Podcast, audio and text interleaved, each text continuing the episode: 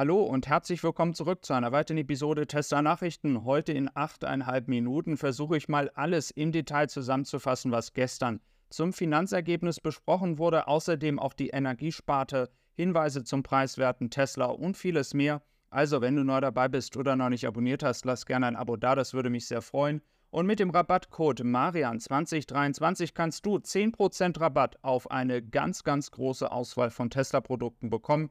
Schau gern vorbei, das würde mich sehr freuen.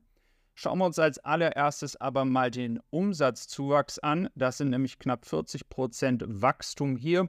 Das ist natürlich etwas weniger geworden als noch im Jahr 2021. Aber wir wissen ja alle, es ist zurzeit so, dass es rein über das Volumen gehen muss. Und die Stückzahlen stimmen ja. Die hatten wir ja bereits vor äh, kurzem besprochen gehabt. Also da ist Tesla auf dem richtigen Weg. Und beim Umsatz geht es auch in die richtige Richtung. Also man hat trotz der Preissenkungen, die ja jetzt nicht mehr allzu groß waren im Vergleich zum ersten Quartal, durch das höhere Volumen und ein Wachstum in der Energiesparte dann auch im Vergleich zum ersten Quartal einen besseren Umsatz generiert. Die operative Marge geht leider auch noch ein bisschen weiter runter, war aber zu erwarten und bedeutet ja nicht im ersten Moment, dass es weniger Gewinn wird. Es muss einfach übers Volumen gehen, damit man dann mehr Gewinn generiert, damit dann eben halt dieser Ausgleich stattfindet bei der niedrigeren operativen Marge. Ja, dann schauen wir uns doch mal an und da haben wir nämlich schon einige interessante Dinge. Also erstmal Cybertruck wissen wir alle ist im Test und der Cybertruck wird jetzt weltweit in verschiedenen Regionen getestet. Also man ist hier im letzten Schritt, bevor die Produktion starten kann. Und was richtig interessant ist, ist, dass hier mit Berlin, also Grünheide, eine jährliche Kapazität von 375.000 Autos angegeben wird. Das bedeutet, dass wir schon weit über die 5.000 Autos pro Woche sind, nämlich bei circa 7.200 Autos. Plus, minus, wir wissen, das kann ja immer variieren. Und das ist tatsächlich ein sehr, sehr gutes Zeichen, dass auch mehr von der Hinterradantrieb-Variante Model Y jetzt auf den Markt kommt. Dann haben wir auch unter anderem das Thema Next Generation Plattform. Und das ist ja der Hinweis, man sagt, man kommt ja hier voran. Auch das wurde ein Hinweis gegeben, dass man hier auf einem guten Wege ist ähm, bei diesem Produkt. Und das heißt, es wird in verschiedenen Regionen produziert, nicht nur in Mexiko. Auch das hatten wir ja bereits vermutet und hier in diesem ähm, Video oder in den letzten Videos ja schon ein bisschen mal angedeutet. Also das deutet sehr darauf hin, dass es auch in Shanghai und Grünheide passieren wird.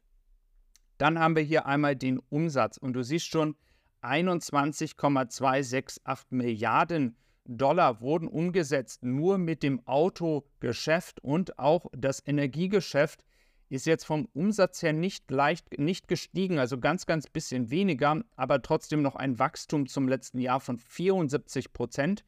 Bei der Energiesparte muss man immer beachten, es hängt auch von Projekten ab. Das heißt, es kann wirklich große Fluktuationen geben. Das ist auch das, ähm, was man hier gesagt hat. Wenn ein ganzes Projekt fertig ist, kommt plötzlich ein Riesenbatzen an Umsatz rein.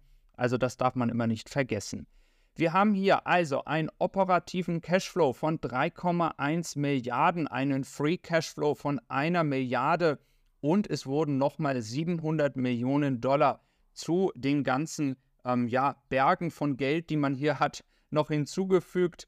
Ähm, also äh, man hat jetzt insgesamt 23,1 Milliarden Dollar an Reserve, also genügend Geld, um durch diese schweren Zeiten durchzukommen und dann aber auch Investitionen in die Zukunft zu tätigen. Und dann kommt nämlich der interessante Teil, man hat natürlich auch noch die Kosten reduziert. Und das betrifft zum Beispiel einmal ähm, die Rohstoffe, die günstiger geworden sind. Und man hat gleichzeitig entsprechend auch die Kosten bei den 4680er Zellen reduziert, weil man ja hier auch die Produktion hochfährt.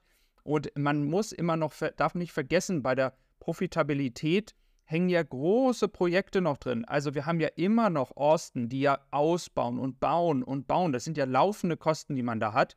Dann hat man in Grünheide ja auch noch eine Ausbauphase, die jetzt wieder beginnen wird zeitnah. Und natürlich die Batterieproduktion. Also viele, viele Dinge. Auch der Cybertruck und das ganze Installieren und Hochfahren der Produktion, alles Kosten. Das darf man immer nicht ähm, bei dem Resultat vergessen. Und trotzdem ist es so, dass Tesla hier doch einen äh, sehr guten Gewinn erzeugt hat. Ähm, äh, dann haben wir noch weiter, auch die Supercharger-Stationen wachsen weiter. Insgesamt sind es jetzt ähm, 5265, also ein Wachstum von 33 Prozent zum letzten Jahr. Ähm, einzelne Ladepunkte sind es 48.000, also auch das ist ein sehr gutes Ergebnis. Ähm, beim Model S und Model X sehen wir ein ganz, ganz leichtes Wachstum, also knapp 19.500. Da wird es aber auch nicht viel weiter nach oben gehen knapp 20.000, schätze ich mal, wäre das ähm, Beste hier, was man erzielen könnte. Dann haben wir noch Model 3 und Model Y. Da wissen wir ja bereits 460.000 Fahrzeuge. Also wenn man im dritten Quartal ein Wachstum von 50 Prozent erreichen will zum letzten Jahr, müssen auf jeden Fall die 500.000 fallen. Das ist sicher und das wird auch sehr spannend werden, ob Tesla das erzielen kann. Dann haben wir natürlich noch das ganze Thema mit äh, Dojo. Wir haben das ganze Thema mit FSD. Es gibt äh, Gespräche, dass man hier wohl schon mit einem Autobauer spricht über das Lizenzieren des ganzen FSD-Programms, das autonome Fahren, weil nicht nur die Supercharger sind ja geöffnet worden und in Partnerschaften arbeitet man ja hier mit Autobauern zusammen, sondern das soll ja dann auch irgendwann mit dem FSD-Programm passieren. Da aber natürlich durch Softwarekosten sollen dann die Einnahmen reinsprudeln und das ist natürlich ein mega Business. Aber da sind da noch ein bisschen Zeit hin, bis das wirklich so passieren wird. Also da müssen wir natürlich auch mal äh, von der Euphorie ein bisschen zurücktreten und sagen, okay, es braucht noch ein bisschen Zeit, aber man ist schon in Gesprächen. Dann nochmal das Thema Energiesparte. Einmal, Energiesparte wächst, auch wenn es jetzt ein bisschen niedriger war als im ersten Quartal. Hängt, wie gesagt, von den Projekten ab. Kann zum Beispiel im dritten Quartal wieder noch viel, viel höher sein weil, wie gesagt, wie beim Auto werden die Umsätze erst gebucht, wenn ein Projekt abgeschlossen ist und das kann eben halt sehr volatil sein. Ähm, dann haben wir natürlich ähm, die Profite, die inzwischen ja auch generiert werden. Die lagen ähm, tatsächlich ungefähr bei 280 Millionen Dollar in der Energiesparte. Man ist hier bei der Marge tatsächlich schon in einer Region wie im Autogeschäft. Und das ist nämlich das Erfreuliche. Man erzielt jetzt also auch Gewinne in der Energiesparte. Und hier wird auch nochmal erwähnt, also man ist, um, ähm, in addition, we continue to make progress on our next generation platform. Das ist eine sehr gute Nachricht. Also man ist hier schon in der Arbeit, weil der Cybertruck geht ja jetzt in die finale Produktion.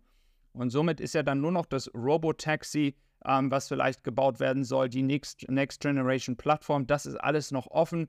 Ich klammer jetzt mal hier den Roadster aus, weil es ist jetzt nicht ein Produkt, welches die Masse interessieren wird und nicht die Welt verändern würde. Das ist ja eher eine Kirsche auf der Sahnetorte. Und äh, hier haben wir noch den Cybertruck, auch Bilder von der Produktion in Austin. Also da hat man in den letzten Wochen wirklich unfassbar gute Arbeit geleistet. Und da kann man wirklich mal gespannt sein, wie das am Ende aussehen wird, wenn ein Cybertruck nach dem anderen ähm, aus der Produktion kommt. Und für uns hier in Europa wird das erstmal keine große Rolle spielen. Aber in Amerika wird die Aufmerksamkeit für Tesla und die Marke Tesla natürlich durch den Cybertruck unfassbar werden. Es wird eine unglaubliche Nachfrage geben nach dem Cybertruck, wenn der erstmal auf die Straße kommt. Also, wir haben einen operativen Cashflow, der wie gesagt im zweiten Quartal sogar noch angestiegen ist zum ersten Quartal. Wir haben ähm, die Stückzahlen, die weiter steigen. Man muss immer mal manchmal rausgehen aus der ganzen Situation und du siehst, wir sind auf dem richtigen Weg ganz links. Und das Net Income ähm, ist, wie gesagt, schon fast bei 3 Milliarden, auch angestiegen durch das Volumen. Also eigentlich alles perfekt. Lass gerne mal deine Meinung da. Ich würde mich darauf freuen und wünsche dir noch einen schönen Tag. Bis dann und tschüss.